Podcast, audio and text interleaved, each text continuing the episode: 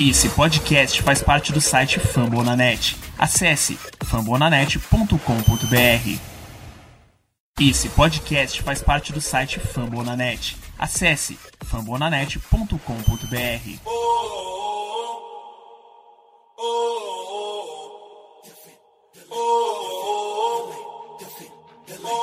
Cleveland, get on your feet and make some noise for your Cleveland Cavaliers! Let's Go Cavs! Eu sou Evelyn Cristina, aqui em mais um episódio do podcast da Cavaliers Brasil pela Fumble na Net para vocês. Estamos hoje aqui com o episódio número 21, que não vai ser muito comprido, diferentemente dos outros que tá todo mundo acostumado, porque houve na sexta-feira uma troca envolvendo um dos nossos jogadores e eu e o Gabi, que tá aqui comigo, que vocês já conhecem, vamos falar rapidinho sobre isso, trazer as informações é, mais importantes para quem não conhece o jogador que chegou, vamos trazer um pouquinho ali. Então, Gabi, dá seu oi pro pessoal, fala aí com eles e bora que tem assunto. Oi, Vê, oi, gente, todo mundo que tá ouvindo. É isso, né? Vamos falar um pouco sobre essa troca que foi um movimento meio inesperado, né? Não tinha muito rumor sobre isso. Agora mais com a cabeça mais tranquila, né? tentando analisar de fato como foi todos os lados dessa troca, tudo que aconteceu. E é isso. É, vai ser um tempo curtinho, mas tem muita coisa para falar mesmo.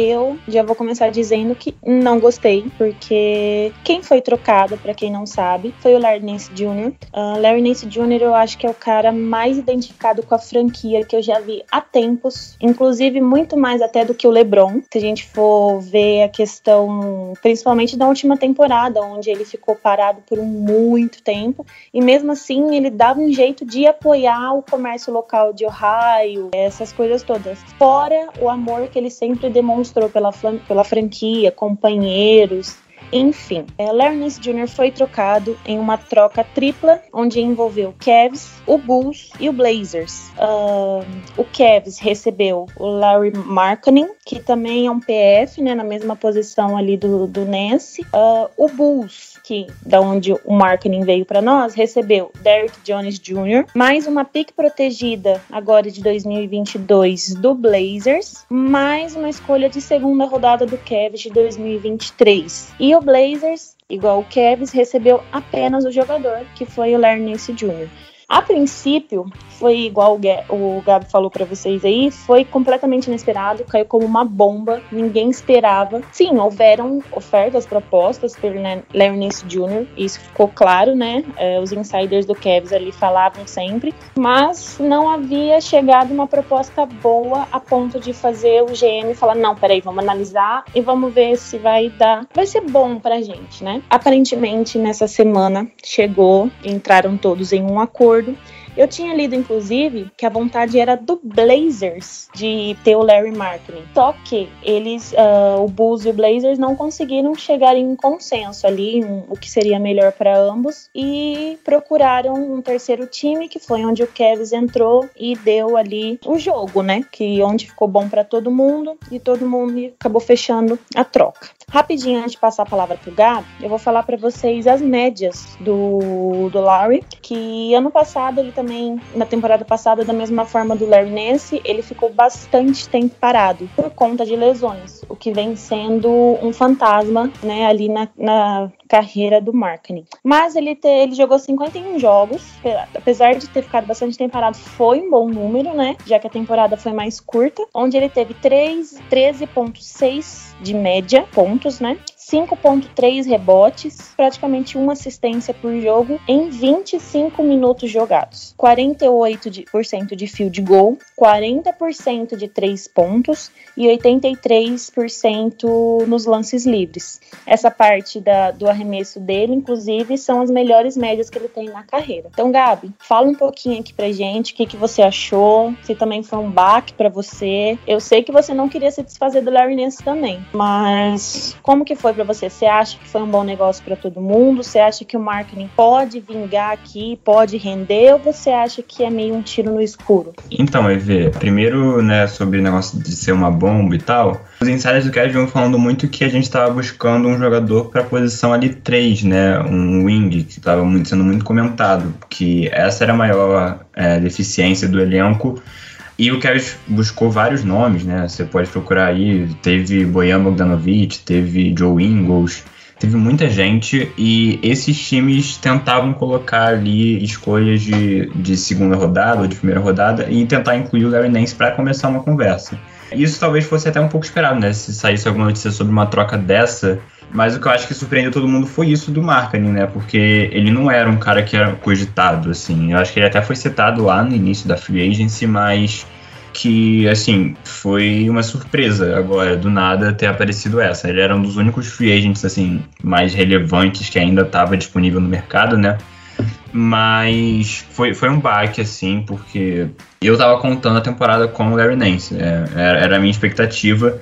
Até quando sai, né, a, a notícia da troca, eu imaginei, quando eu vi que era uma sign trade, eu imaginei que talvez tivesse conseguido mandar o Kevin Love, né, mas não, acabou sendo o Larry Nance. Bom, primeiramente falando sobre o marketing, né, pra gente falar sobre o que o, que o jogador que vai ajudar a gente agora, eu acho que assim, no primeiro momento eu não gostei nem um pouco. Né? Eu achei que não valia a pena, apesar dele ser muito jovem ainda.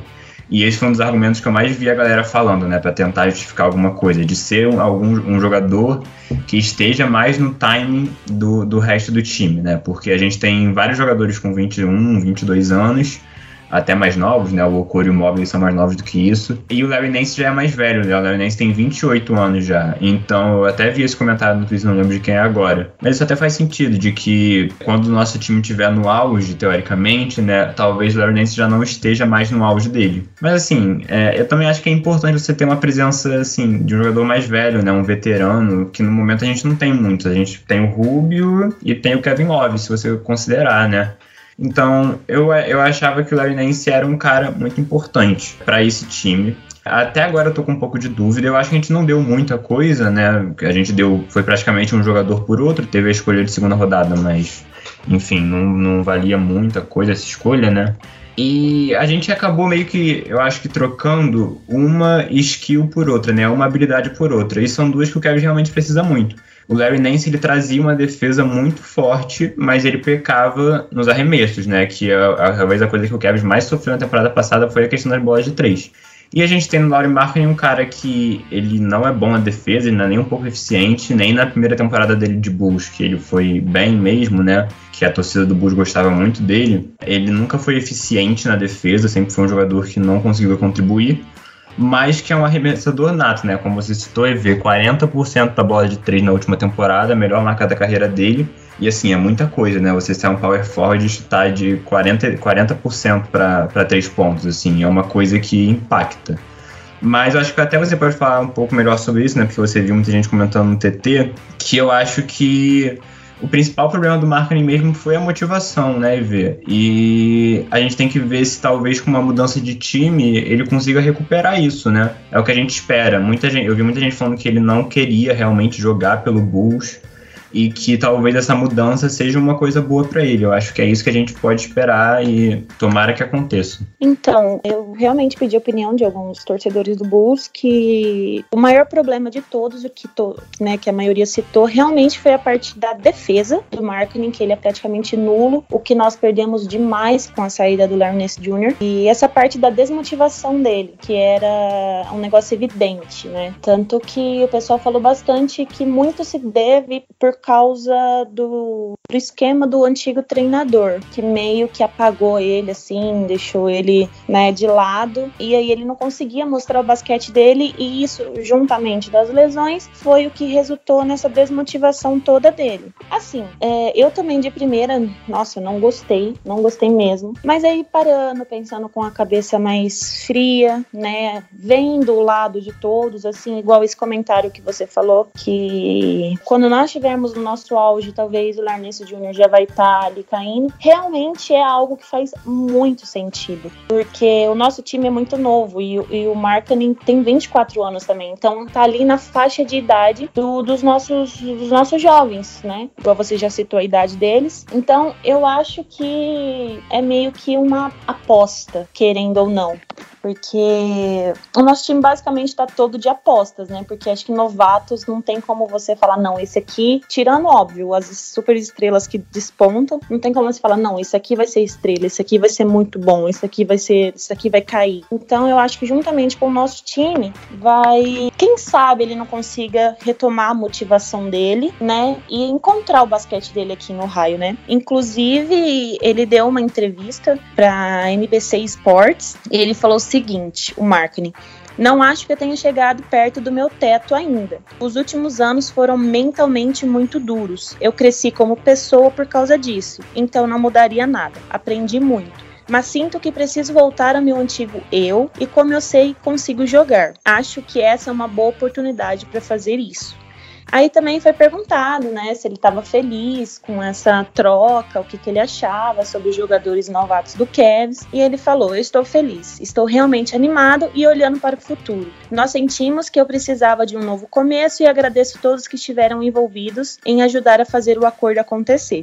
Acho que encaixo bem no núcleo jovem, né, de excelentes armadores. Estou ansioso para jogar com os caras do garrafão. São todos jovens e talentosos e acho que podemos crescer juntos. Também não posso esperar para aprender com um cara como Kevin Love, aprender aspectos do jogo e a mentalidade envolvida com ele, como ele lida com isso. Estou ansioso para isso também. Então, a gente pode perceber que o Kevin Love, mesmo, né, com essas temporadas duríssimas que ele tá tendo, né, enfim, não jogando, lesões, ele ainda é uma referência, né, para jovens assim que o vem de tal forma. Ele que já foi All-Star, já foi tu, já foi campeão, né? Tem, uma, tem um currículo bom. Então eu acho que ele pode ser um bom mentor, sim. A gente espera, né? Porque provavelmente troca do Kevin Love não deve acontecer. Foi até falado agora nos últimos dias sobre um possível buyout, mas também já foi rechaçada qualquer, qualquer possibilidade disso. O, o Kevin Love falou que não tem intenção, o Kevin também não. Então provavelmente o Kevin vai vai seguir ativa aí no mercado em busca de uma troca.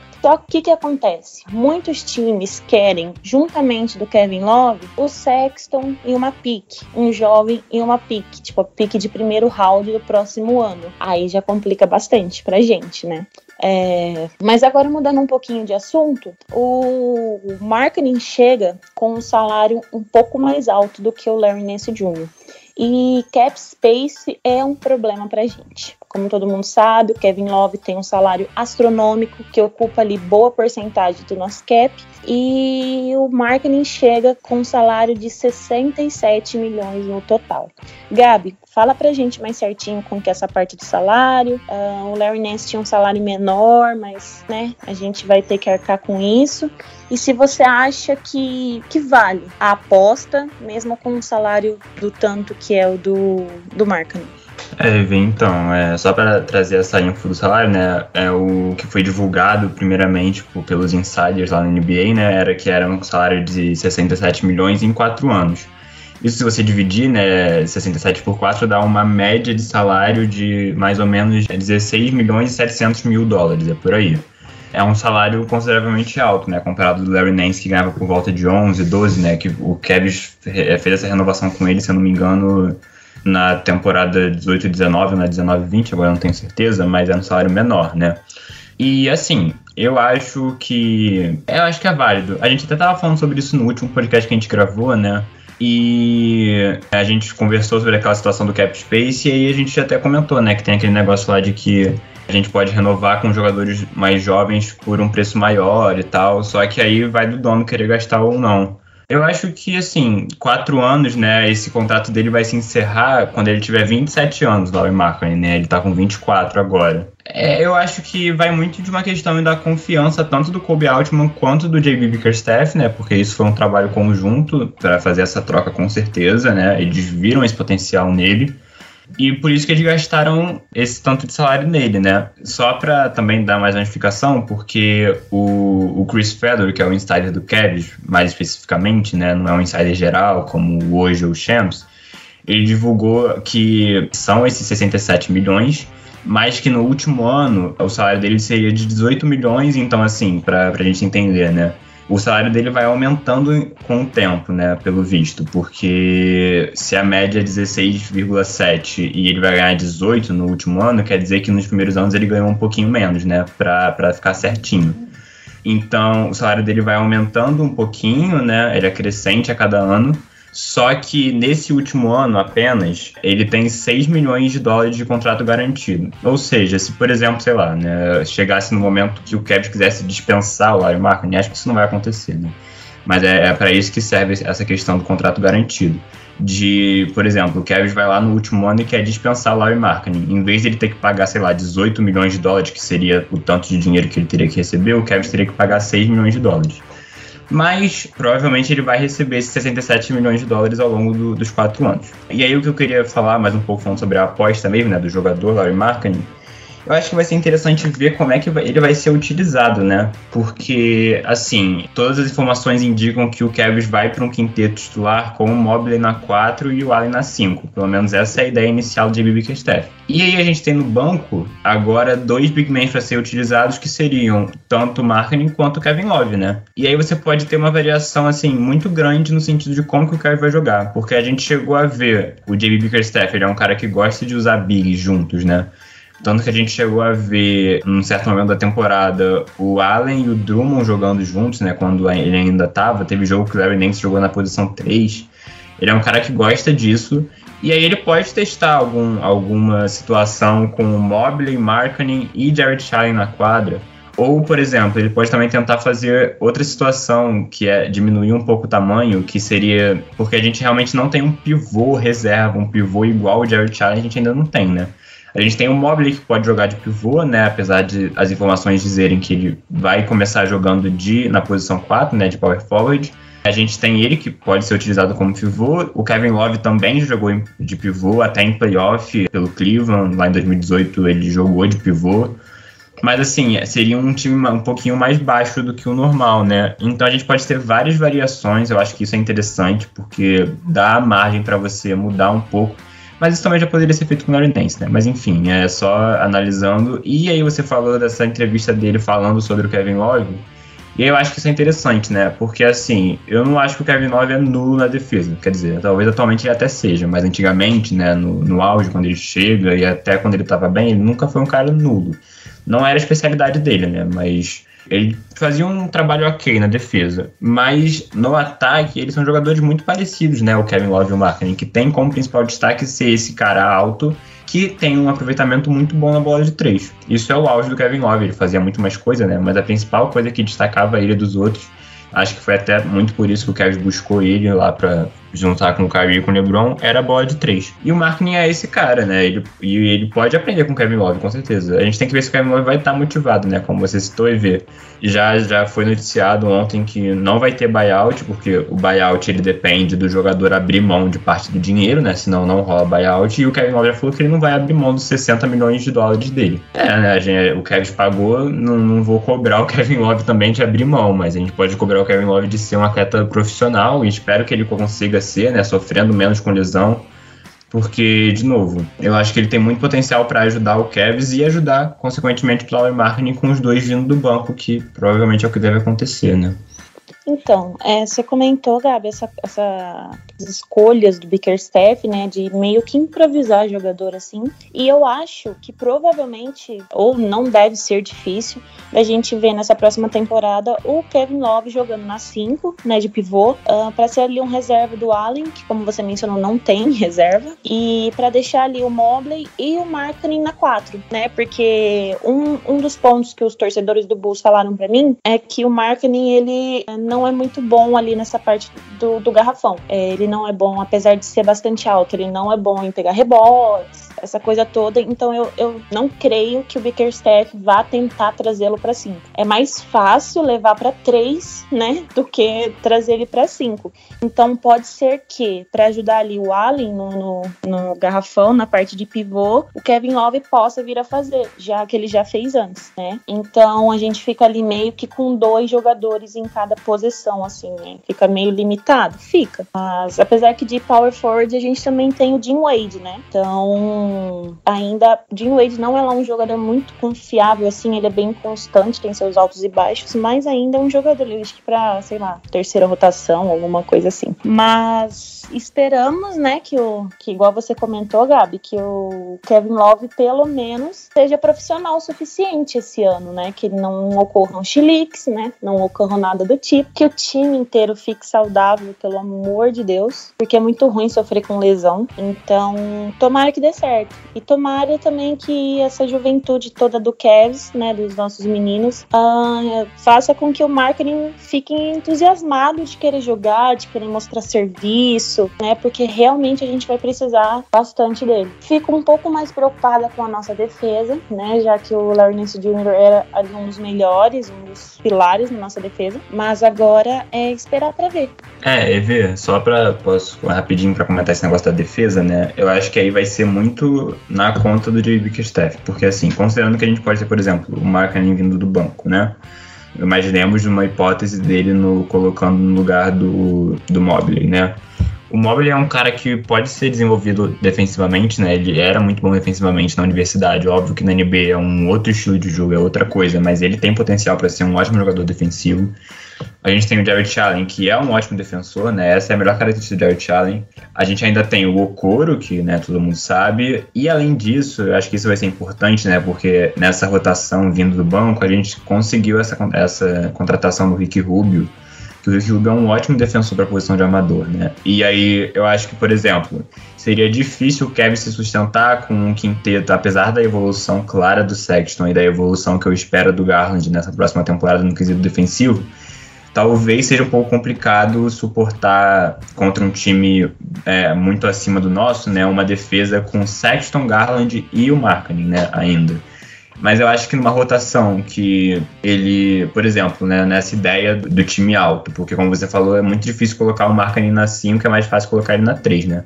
E a gente já viu o Okuro jogando na 2, por exemplo, né? Então, assim, para você encaixar o Markkanen ali e tentar expor menos ele defensivamente, né? Daria para tentar montar um quinteto com Rubio, Okoro, não sei, Markkanen, Kevin Love e o Jarrett Allen, né? Para ter uma rotação assim, um time alto, que mas que tem arremessadores, né? Na medida do possível, não muitos.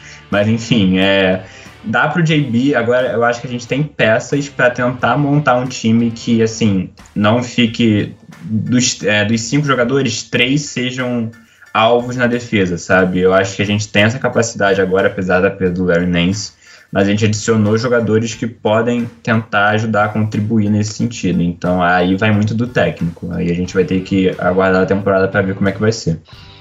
É, então, Gabi, eu tava pensando que eu não acho que o marketing vem para ser titular, né? Até porque tem o Mobley ali que foi draftado, né? Pick 3 e é praticamente impossível ele ser um reserva. Então, provavelmente, quando ele for estar em quadra, ele vai estar em quadra ali na segunda rotação, que deve ter o Rubio, que deve ter o Love. Então, como você mencionou, o Love já foi muito é, uma referência ali no nosso time de defesa, mas ele ainda, se ele se esforçar, eu tenho certeza que ele consegue, pelo menos os lampejos do jogador que ele já foi. Então, eu acho que consegue equilibrar um pouco nessa parte do Rubio junto do Love, talvez o Okoro. Inclusive, a posição do Okoro ali, né, a 3 é meio que um problema para nós, porque se eu não me engano, tem ele, o Okoro, o Thierry Osman e eu não sei se o Lamar Stevens é 3 também.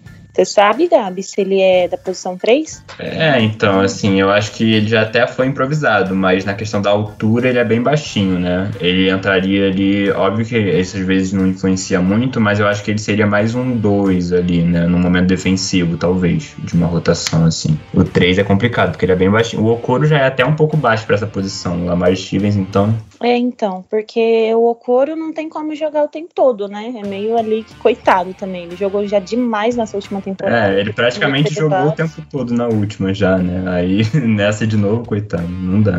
Exatamente, porque a gente não tem ninguém ali na posição. Cherry Osman perdeu muito espaço pro Steph, porque, cara, é difícil. A situação do nosso turco é muito difícil. Então, eu até um dos motivos que eu estranhei a troca também é porque a gente estava atrás de alguém para essa posição, não pra posição 4, né? Então, não sei se o Cavs ainda vai continuar procurando alguém para essa posição. Provavelmente, apesar de não ter aí muitos, muitos jogadores disponíveis, teve agora que saiu o Anderson e o Brooks, né? Que inclusive eu gostaria muito de Dylan Brooks, não vou mentir. Mas não sei, agora depois dessa troca, não sei, até porque tem que ver a questão contratual do Sexton, né? Porque ainda não foi ele vista, não foi. É, aliás, a gente não sabe se já foi analisada como é que tá sendo, porque a única coisa que saiu foi que eles estavam já conversando para uma extensão contratual, né? Mas depois disso não saiu mais nada. E o Sexton é muito importante para nós, eu tenho certeza que nenhum torcedor quer perder, né? Então, complicado. Mas você acha, Gabi, que o, o Kevs vai continuar atrás ainda de jogadores ou você acha que por enquanto fechou e que deve ir atrás numa trade deadline? É, então, eu acho que via troca ficou muito complicado porque a gente meio que gastou o nosso maior ativo, que era o Larry Nance, né? O Larry Nance é o cara que, assim, é, é, óbvio que eu digo que ele é o maior ativo no sentido de tipo jogador que seria muito importante, por exemplo, para um contender e que o Kevin esteja disposto a trocar, né? Porque assim o Sexton é um ativo gigantesco, mas eu não acho que o Kevin queira trocar ele nem nenhum dos jovens, né? Já deixaram isso meio claro que não vão trocar, senão já, senão já teriam trocado, né? Então, assim, eu acho que via troca já não, não vai acontecer pelo menos agora, né? Pode acontecer no meio da temporada, dependendo do que aconteça, mas por agora, via troca, acho muito complicado. Assim, os free agents que sobraram ainda no mercado, não tem nenhum nome assim que eu acho que, sei lá, é, seja melhor do que os que a gente já tem, né? Não tem nenhum nome muito superior. Então eu acho que, eu acho, né, que por agora não, não vai ter mais ninguém. A não ser que eles assinem com alguém, assim, pra, mas para ser ali, brigar com o Cherry Osman por um lugar na rotação, sabe? Não acho que vai vir ninguém para ser com certeza o, o, cara que vai ser o reserva do Okoro quando o Okoro precisar descansar. Acho que por agora não vem não. É, então, eu também acho que, por enquanto, Kobe Altman não fará seus movimentos e é esperar para ver na trade deadline se rola alguma coisa.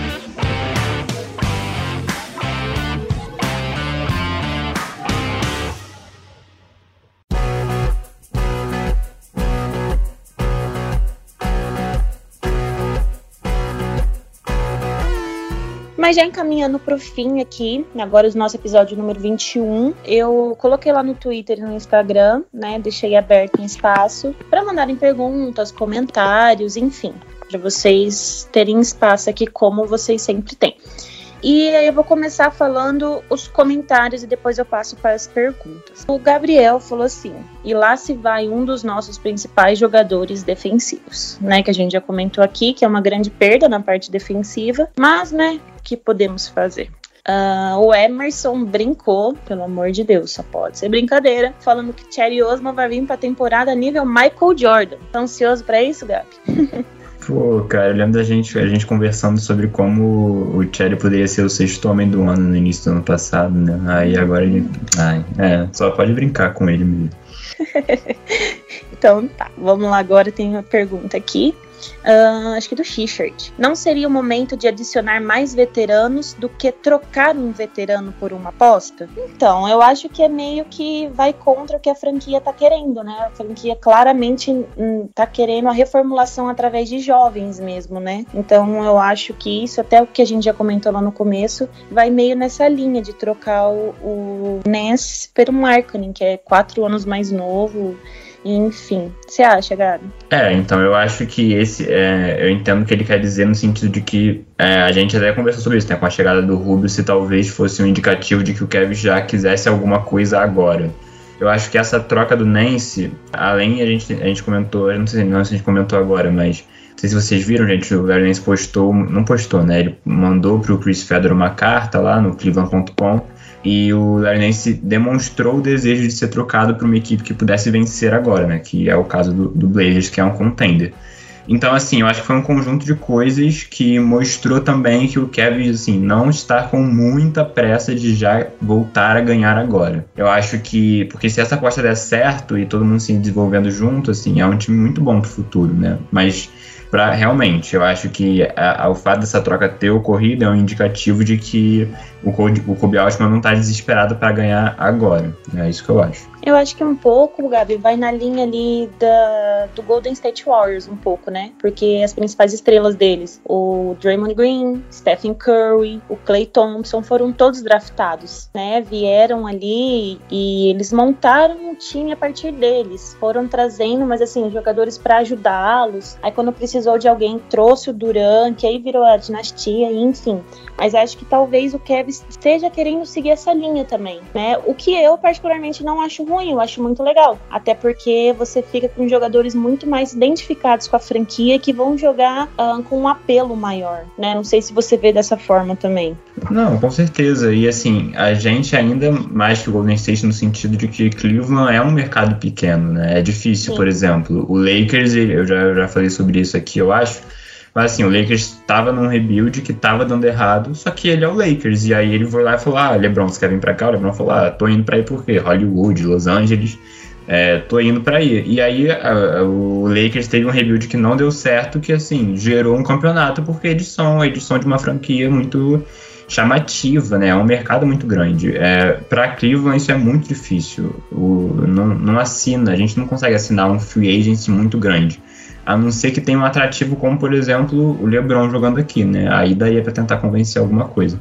Mas no momento, eu também acho que o caminho é esse, é tentar formular uma base desde o início que fique aqui para tentar ganhar desde sempre com o Cavs. Eu acho que é assim que a gente tem que trabalhar. É, eu acho que eu já até comentei em outros podcasts aqui também que para trazer uma grande estrela assim, através da, da free agency, é mais se o time já tiver ali encaminhado, já ganhando, faltando só um encaixe assim, sabe, a, a última peça ali do quebra-cabeça, porque é difícil o mercado pequeno, uma estrela muito grande querer vir. É mais para esse lado. Ou você já tipo busca no draft ou consegue ali uma troca absurda que ninguém esperava, né? Porque mercado pequeno, infelizmente é isso. Porém, são as melhores cidades e os melhores fãs. Sigo com essa opinião. O Arthur é, perguntou assim: com uma troca dessa, por mais quanto tempo vocês enxergam o Cavs nesse processo de rebuild? É um negócio. Isso é mais complicado de dizer. Eu, eu, Evelyn, particularmente, não vejo ainda o Cavs brigando assim por segunda rodada de playoffs. Pode até chegar numa primeira rodada, play-in, mas assim, eu acho que ainda nos próximos dois, três anos mais ou menos, eu ainda não consigo ver nosso time time assim maduro o suficiente para tentar buscar ali uma final de conferência, sabe? Então eu acho que ao meu ver assim vai uns dois, três anos ainda nesse processo de amadurecimento dos meninos e também é, é essa essa intervalo onde acaba o contrato do Kevin Love e aí o Kevin pode buscar alguém assim mais jovem, uma estrela que pode vir para ajudar e agregar nos meninos. O que você acha, Gabi? Não, é, eu concordo total, Evê. É, eu acho que, assim, a expectativa é, para mim, pelo menos, né, é sempre de que o próximo ano vai ser melhor do que o anterior. E na temporada passada a gente teve momentos de, assim, acreditar realmente em play-in, né? É que o Cavs teve duas sequências, assim, muito marcantes de derrotas que impossibilitaram totalmente isso. E aí isso vai muito também da experiência do time, né? E do fato da, sei lá, do Kevin Love estar tá machucado e não conseguir contribuir de jeito nenhum. É assim, eu acho que segunda rodada. E é demorado isso, né? E no momento que a gente está vivendo no leste, que assim, muitos times com muita força agora, né? A gente tem ali o, o, atual campeão no leste, né? O Bucks, a gente tem o Brooklyn, nem se fala, né? O Philadelphia vai tentar de novo, tem o Boston, tem o Chicago que se reforçou muito. Então, assim, tem muita gente no leste. É difícil cobrar, assim, uma segunda rodada de playoff, por enquanto, eu acho meio irreal. Mas o play-in não acho que seja, assim, sabe? É, a gente tem que ver como é que vai ser o decorrer da temporada. Eu acho que a gente tem um cara no Mobile que tem potencial para ser Rookie of the Year, então, assim, ele pode ter uma influência no time. A gente viu o que o Lamelo conseguiu influenciar lá no Charlotte, né? Conseguiu levar o Charlotte pro play-in. Eu acho que, assim, eu concordo plenamente com você. Acho que nos próximos três anos, assim, quando tiver todo mundo mais desenvolvido, aí a gente pode tentar pensar em caminhadas mais longas de playoff. Tá. Aí a outra pergunta aqui foi assim: como vocês imaginam a nossa rotação, já que o banco provavelmente vai ser Rubio, o Dylan Wingler, o Osman, o Love e o Markkinen. Não entendi se é a, a, acho que o primeiro ou a segunda rotação, mas eu acho que deve ser a segunda, né? E acho que também não deve fugir muito disso, não. Talvez ali o, o ainda ganhe uns minutinhos na segunda rotação. E eu espero bastante que o Lamar Stevens consiga seus minutinhos, porque ele jogou um horror na, na Summer League. Ele foi muito bem. Foi, foi todo mundo esperando ali que o Mobley fosse a estrela da Summer League, mas quem foi do Cavs foi o Stevens. Foi, é, eu, eu acho que assim, o Stevens talvez entraria aí para brigar nessa posição com o Ingler, né? Que a gente ainda tem muita dúvida sobre o Ingler, se ele vai estar saudável. Porque quando saudável ele se demonstrou um cara assim muito importante na questão da arremesso também, né? Mas na defesa ele, ele peca um pouquinho. O que eu acho que a gente tem que pensar um pouco sobre é que esse é, pegando esse quinteto aí que ele falou, né, dos reservas, eu acho muito difícil que esse quinteto jogue junto, sabe? Eu acho que vai ser sempre uma mistura por exemplo, né, a gente viu muitas temporadas do Sexton ficando um pouquinho mais com os reservas. Aí eu acho que a gente vai ter o Mobile, por exemplo, ficando também. E aí vai ter sempre uma rotação. Eu acho que vai ser muito difícil dos cinco reservas estarem juntos na quadra em algum momento, sabe? Eu, pelo menos, acho que isso não é o ideal. A gente tem que ver como é que o JB vai trabalhar isso, mas acho que não vai fugir muito disso também, não. Concordo contigo. Vamos ver, porque o JB Kersteff tem umas ideias tão loucas que a gente fica até com medo de falar alguma coisa, porque ah, vai saber. Agora, outros aqui. O Vitor, né, o nosso ADM aqui também, ele deixou um palpite falando que ou o Marketing ou o Allen serão trocados na próxima trade deadline. Eu já acho que o Allen não, até porque a gente não tem pivô, né? Então se trocar, renovou com ele agora, se trocar, vai ficar buraco ali, né? Mas o marketing talvez, não sei, até porque ele é recém-chegado, a gente não sabe como que vai ser, mas enfim, também acho que hum, não. Acho que ele vai chegar para jogar mesmo e vão tentar apostar nele. O que você acha, Gabi? É, eu, eu, concordo. Eu acho que, assim, se eu tivesse que colocar dinheiro, assim, ah, algum dos dois vai ser trocado, quem você acha que vai ser? Eu acho que eles não trocariam o Allen. O Allen eu acho que ficou bem claro que é, assim, a não ser que seja uma coisa, uma proposta muito, né, muito boa. Eu acho que, assim, é mais fácil de chegar em propostas pelo Allen do que pelo Marketing nesse momento, porque eu acho que ele é um cara talvez mais pronto para ajudar um time que, que normalmente, né, na trade deadline, quem vai buscar jogador são os times que estão precisando de algum ajuste para chegar em playoff, né? Eu acho que seria mais fácil chegar uma proposta pelo Allen, mas eu acho que o Kevin não, não trocaria ele. E o Markkinen também não. Né? Eu acho que se tivesse que apostar que se eles tivessem que trocar alguém seria o Markkinen, mas eu acho que os dois vão ficar, pelo menos até a final da temporada, com certeza. O Enio perguntou: Sexton será trocado? Para mim, a forma contratual do Lowry indica que sim. Eu espero, do fundo, mais espero do que creio que não. Mas até porque a gente não tem ali um jogador para suprir o que o Sexton faz pelo time, né? Um jogador que tem ali seus quase 26 pontos por jogo, melhorou incrivelmente nas assistências, tá evoluindo na defesa, né? Apesar de ainda ter as deficiências, mas até como eu já comentei agora mesmo nessa gravação, é, não saiu mais nada dessa, desse, dessa extensão contratual dele, mas eu, eu acredito, assim, que não mais. Senão eu acho que já teria saído mais alguma notícia, enfim, pipocado mais alguma coisa. É, eu tô com você. Eu acho que, assim, ele não pode ser trocado. E eu até acho que, assim, fica mais difícil dele ser trocado agora pelo fato de ser o último ano de contrato dele, né? Porque o time que trocasse pelo Sexton, teoricamente, teria que, assim, já tá acertado uma renovação para o futuro, né? Porque se você pode. Porque para trocar o Sexton, o Kevin não vai aceitar pouca coisa, né? E aí, para você para você trocar muita coisa por um jogador que está em último ano de contrato, você tem que, pelo menos, assim, ter certeza de que ele vai renovar com você, né? Porque senão não vale a pena. Se fosse um jogador pronto, aí tudo bem, talvez, né? Como, por exemplo, sei lá, o Kawhi no Toronto, que eles fizeram isso sabendo o risco, mas o Kawhi era um cara pronto para já trazer o campeonato. O Sexton ainda não é esse cara, né? Mas assim, eu não acho que, não acho que o Kevin deve trocar ele. Eu acho que vai ocorrer essa renovação. Eles têm que dar um jeito, assim. Eu tô, eu tô nessa vibe. Eles têm que dar um jeito de renovar com todo mundo aí. E muita fé. Amém. O Lucas falou que o, o marketing vai ser MVP unânime. Não tenho dúvidas nenhuma disso. Claramente é muito óbvio que isso vai acontecer. Né? O All-Star All em Cleveland vai ter cinco jogadores do Cavs no All-Star. Eu tô nessa confiança. Vai ser o time titular todinho é. do Cavs, vai Exato. ser o titular do All-Star. até onde o Kevin pode chegar nessa temporada? Você acha que vai tentar brigar ali por uma vaga no play-in, Gabi? É, então, eu acho que é, assim, eu, eu acho que vai ser, é, de novo, eu, eu espero que seja melhor do que na última temporada. Se na última temporada a gente ficou várias vezes com essa esperançazinha de play-in, né, apesar de que no final ficou um pouco distante, porque a gente teve uma sequência de 11 derrotas ali no final da temporada, né, muito pontos de lesão e tal, eu acho que é. é a briga é pro play-in. Assim, o Cavs, eu não acho que o Cavs seja como era em, na temporada, sei lá, 19, 20, na 18 19, um dos três piores times da NBA, sabe? Eu não acho que a gente se posiciona mais nesse lugar. A gente tá num ponto acima, é inegável como desde a saída do LeBron esse time evoluiu. É, evoluiu e a minha, a minha esperança é briga por play-in nessa temporada. Eu acho que a chegada do Rubio ajuda bastante nesse quesito, porque o que a gente já falou várias vezes também, que muitos, sim, muitos jogos foram perdidos por conta de uma ansiedade dos jogadores para querer fechar logo, né, o jogo assim, e era onde atrapalhava tudo e aí outro time acabava empatando, virando, enfim. Talvez o Rubio possa trazer essa essa, essa ajuda nessa, nessa parte, né? Vamos torcer pro Kevin Love estar saudável e conseguir ajudar a gente também. Então eu tô contigo. Acho que a gente pode brigar por play-in sim e que nós vamos estar melhor do que nas últimas temporadas. É, o Diego falou assim, porque o nosso ADM, né, creio que seja o Kobe Altman, gosta de trocar os jogadores que rendem no nosso time.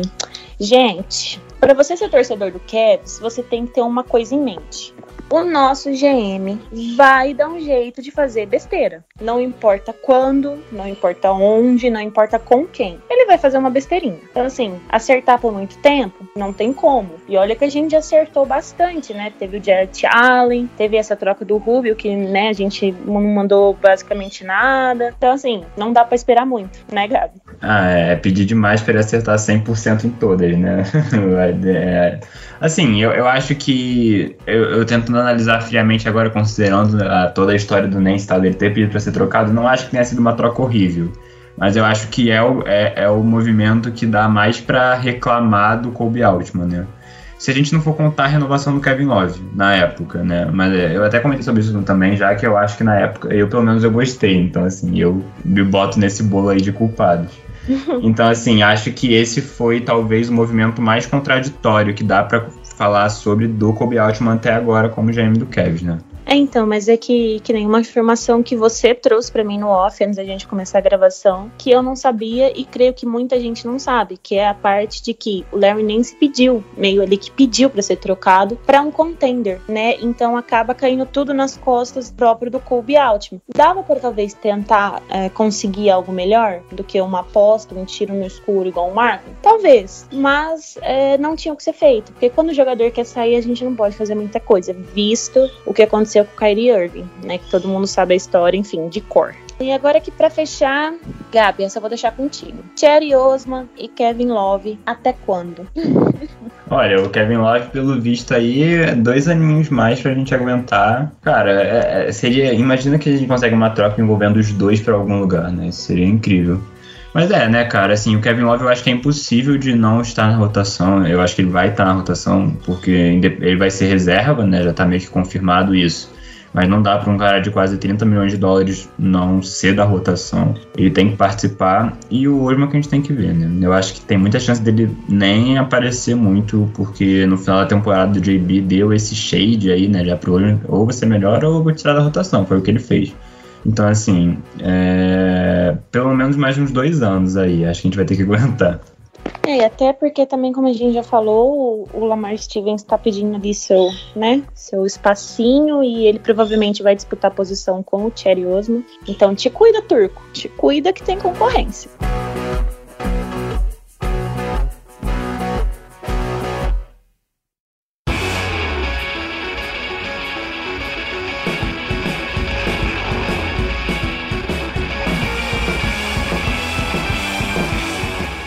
Então, gente, esse aqui foi nosso episódio número 21, onde a gente falou sobre a troca do Larry Nance Jr. e a chegada do Larry Marketing. Esperemos que dê tudo certo, né? Que essa aposta dê resultado. É, quem sabe os nossos meninos, nosso Sexland ali consiga motivar o jogador para que dê tudo certo, né? Então, Deixa seu tchau aí, pessoal. Gabi, fala aí nosso Instagram pro pessoal seguir.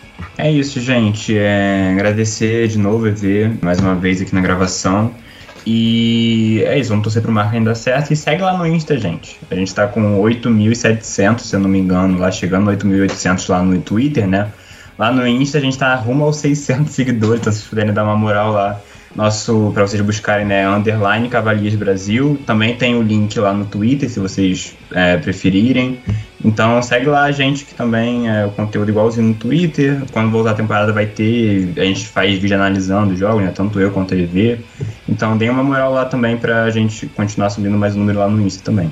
É isso, gente. Bom dia, boa tarde, boa noite, boa madrugada, independente do horário que vocês estejam, estejam assistindo, ouvindo. Obrigada a todos pela audiência. Segue a gente e let's go, Cavs!